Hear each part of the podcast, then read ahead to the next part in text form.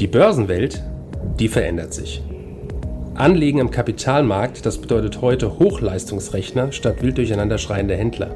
Minuszinsen statt Geldvermehrung ihrer Spareinlagen. Anlagealgorithmen mit künstlicher Intelligenz hinterlegt und immer neue Finanzinstrumente. Mit dem Plutos Finanz Podcast wollen wir diese und viele weitere Finanzthemen aufgreifen und mehr Licht ins Dunkel bringen. Wir sind seit über 25 Jahren als unabhängiger Vermögensverwalter der vertrauensvolle Partner unserer Mandanten in allen Vermögensfragen und gehen hier ganz individuell auf ihre persönlichen Wünsche und Bedürfnisse ein. Wir freuen uns darauf, Sie als unseren Zuhörer zu haben und lassen Sie uns somit loslegen. Börsenradio Network AG, das Börsenradio. Das Börsenradio Nummer 1. Hallo, mein Name ist Kai Heinrich, Vorstand der Bludos Vermögensverwaltungs AG in Frankfurt.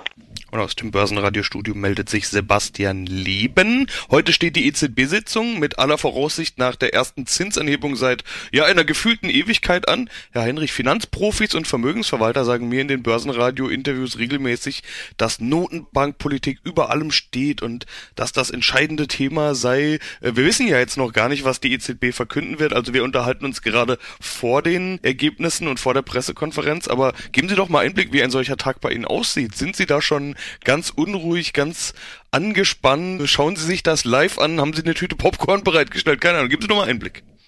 Ne, verrückterweise hat auch wenn die EZB oder die Notenbankpolitik sehr interessant ist, das Ganze keinen Hollywood-Charakter, also zumindest nicht für mich. Für uns ist es ein relativ normaler Tag oder für mich ist es ein relativ normaler Tag. An der Börse ist es sogar tendenziell vor den Sitzungen immer ein bisschen ruhiger, also da passiert sogar eher weniger. Natürlich hat es immer mal Sitzungen mit Überraschungspotenzial gegeben, aber äh, generell der Markt ja schon eine Meinung zu dem, was passiert. Meistens weicht die Notenbank auch nicht so stark davon ab, weil man ja hier auch berechenbar sein will. Dazu gehören ja viele Kommentare auch, die im Vorfeld gestreut werden, beziehungsweise ja, dass er den Markt da ein bisschen vorbereitet. Also von daher heißt es für mich heute kein Popcorn und Notenbanksitzungen, sondern es ist eigentlich relativ normal. Im Nachgang bewertet man die Themen natürlich schon, schaut sich die Statements dazu an aber es ändert auch an der langfristigen Strategie jetzt gar nicht so furchtbar viel, weil dass wir in einem Zinserhöhungszyklus sind, äh, das ist ja bekannt und offensichtlich. Daran wird mit einer sehr, sehr großen Wahrscheinlichkeit auch die Sitzung nichts ändern. Ganz im Gegenteil, man wird feststellen, dass es weiter in diese Richtung geht. Und äh, von daher wäre dann oder war eine spannende Sitzung, wo das erste Mal die Tendenz Richtung Zinswende kam. Aber jetzt, wo man da so, ich sag mal, im Lauf wieder ist, ist das weniger spektakulär, wie man sich das vorstellen würde. Auch wenn natürlich die Notenbankpolitik einer der entscheidenden Kriterien ist für alles, was wir machen, wenn nicht sogar das entscheidende Kriterium. Die Sorge des Marktes ist ja bei zu schnellen Anhebungen der Zinsen eine drohende Rezession. Das böse R-Wort, das schon seit einigen Wochen und Monaten rumgeistert. Äh, was jetzt besonders wichtig ist, sind ja die Kennzahlen der Unternehmen. Die Berichtssaison läuft und da dann eben vor allen Dingen Prognosen und Ausblicke. Ein paar kamen ja schon dran. Wie ist denn Ihr Eindruck bisher? Wie gut gefällt Ihnen die Berichtssaison? Die Berichte der Unternehmen sind solide, also es ist weniger schlimm, wie man erwartet hätte. Trotzdem ist auffällig, dass auch wenn die Unternehmen gute Zahlen liefern, beziehungsweise über den Erwartungen sind, äh, dass die Kurse äh, oft danach nachgeben. Momentan ist die Stimmung bei den Investoren, ich hatte jetzt irgendwie mal so eine Statistik gelesen, ähm, über 60 Prozent der Finanzmarktteilnehmer gehen von einer Rezession aus. Dann kann man nochmal drüber nachdenken, äh, wie schwer oder nicht schwer die wird. Nur man sieht an den Unternehmenszahlen, dass es noch nicht so dramatisch ist, aber Börse spielt ja nun noch immer Zukunft.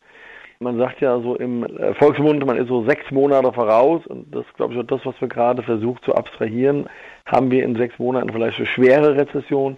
Generell äh, würde ich sagen, dass wir eine wirtschaftliche Abschwächung sehen, ist genauso klar wie die Zinserhöhungstendenz, dass die Notenbanken sich da öfters mal vergaloppiert haben.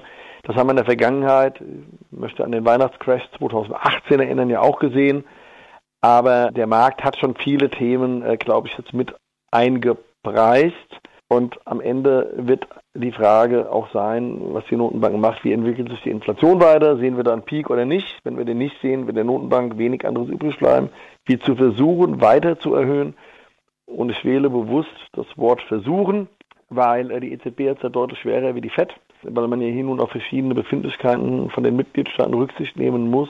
Und meine Basisthese ist, die EZB kann sowieso nur bis zu einem gewissen Punkt erhöhen, äh, weil ihnen ansonsten der Laden um die Ohren fliegt.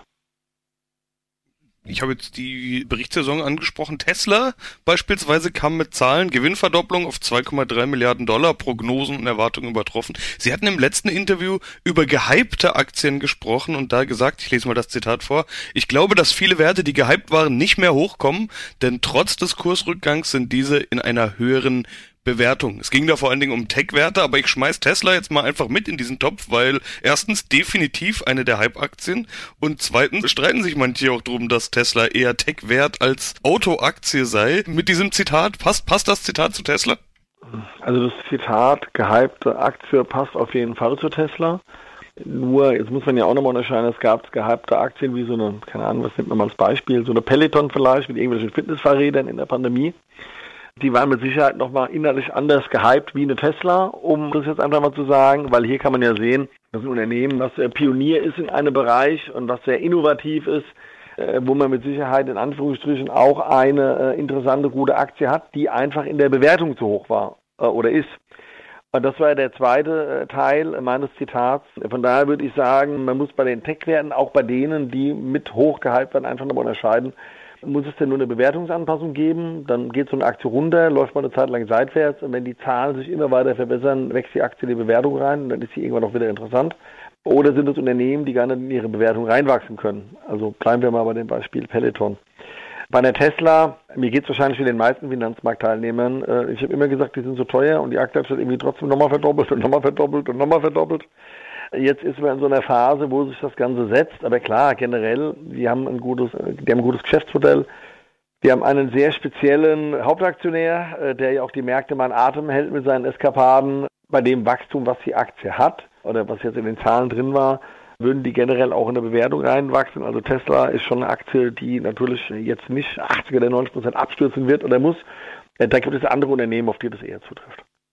Jetzt haben wir bei Tesla ja trotzdem auch einen Wermutstropfen. In Q2 wurden erstmal seit zwei Jahren weniger Autos verkauft. Das heißt, dieser Anstieg, den ich jetzt äh, gerade genannt habe, der kommt hauptsächlich aus Preissteigerungen. Ich habe aber auch die Prognosen schon angesprochen. Tesla verspricht eine rekordbrechende zweite Jahreshälfte ich glaube, vielleicht kann man Tesla ganz gut als, als Beispiel verwenden für die Berichtssaison generell. Also Ausblicke, eigentlich ganz optimistisch, vieles aus Preissteigerungen, da haben wir diese Inflationsthematik drin. Was kann man aus so einer Q2-Berichtssaison denn tatsächlich, also jetzt mal ganz unabhängig von Tesla, tatsächlich rauslesen für die Zukunft oder für die aktuelle Lage?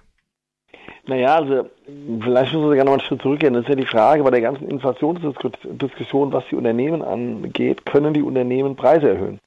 So, und Tesla kann das offensichtlich. Dann hat das natürlich einen positiven Impact auf die Ergebnisse.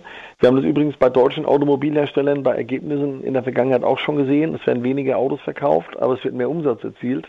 Das hat ja damit was zu tun, einfach, dass das gut knapp ist und die Leute bereit sind, höhere Preise zu bezahlen. Ich meine, wir können das ganze Thema vertiefen. Es geht ja nicht nur um die Umsätze, sondern auch um die Gewinnmargen, die bei den Unternehmen äh, hinten dran stehen, weil das ist ja das nächste Thema. Das haben wir bei einigen Konsumgüterunternehmen gesehen, dass die Gewinnmargen geschrumpft sind, einfach weil die Vorprodukte teurer waren. Ich würde sagen, man kann daraus lernen, dass die Welt nicht so schwarz ist, wie sie zwischendrin gemalt worden ist, dass der Markt ähm, vorsichtig ist, aber dass die Ergebnisse jetzt auch nicht erodiert sind. Ich glaube, das kann man schon sagen. Und dass am Ende bei den Unternehmen in einem inflationären Szenario entscheidend ist, ob die in der Lage sind, die äh, Preise weiterzugeben an den Konsumenten.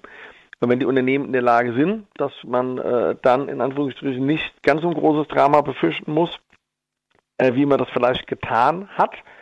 Allerdings muss man auch die Frage stellen, die ist aber dann sozusagen der übernächste Schritt, wie lange ist der Konsument in der Lage, die höheren Preise zu zahlen? Und das wird auch äh, unterschiedlich sein, schlicht und ergreifend nach den jeweiligen Produkten weil hier ist leider auch eine, eine, Wahrheit, dass die Leute, die sehr viel Geld haben, in der Lage sein werden, auch höhere Preise zu bezahlen. Wenn es Produkte sind, die primär die Mittelschicht betreffen, dass es für diese Unternehmen wahrscheinlich schwieriger sein wird, weil es in einem inflationären Szenario für die Mittelschicht halt auch schnell enger wird. Ja, da sind wir doch wieder in diesem Thema Inflation, äh, dauerhafte Inflation. Sie haben vorhin gesagt, Sie glauben nicht, dass die Notenbank da allzu viel Spielraum hat. Schaffen die das überhaupt, diese Inflation in den Griff zu bekommen? Es gibt ja schon erste Anzeichen oder manch einer sagt schon, der Inflationspeak könnte bald erreicht sein, aber das heißt ja nur lange nicht, dass die Preise sinken.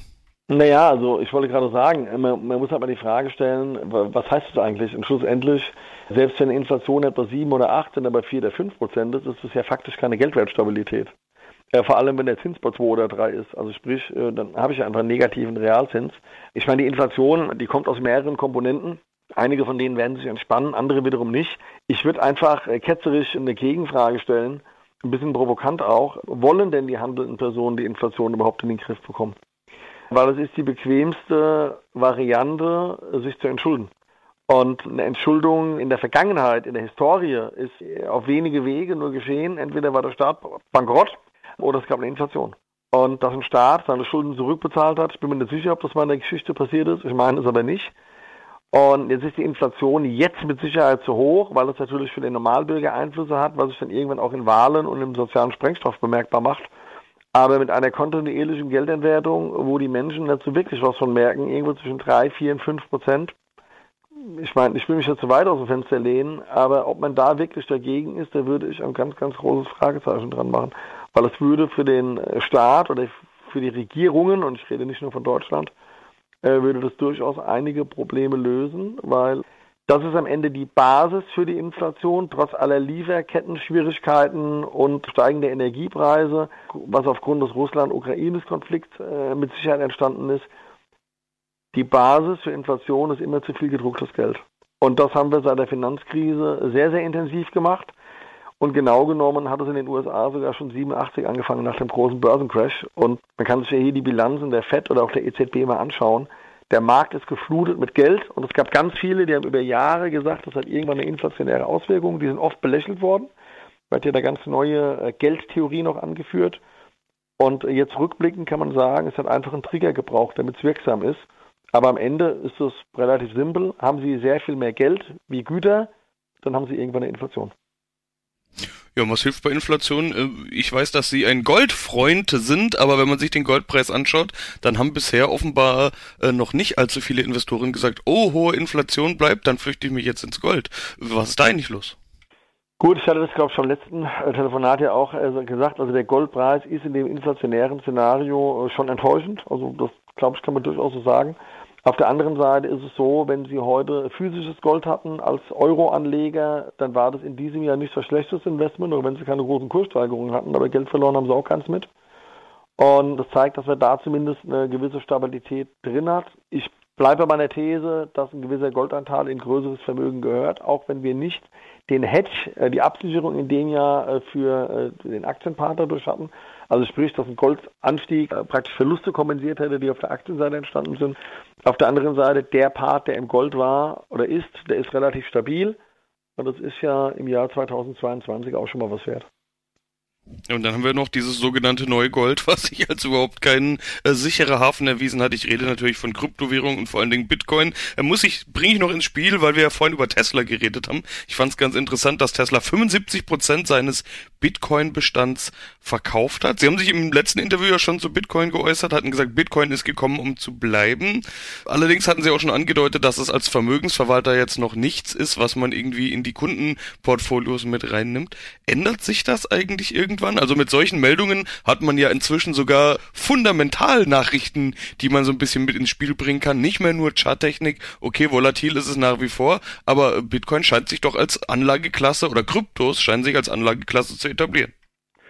Ja, ich glaube, oder ich bin davon überzeugt davon, dass das so ist. Und ich glaube auch, dass das Niveau, wo wir uns bewegen, um 20.000, 120.000 auch interessant ist, da mal ein Zeh ins Wasser zu stecken.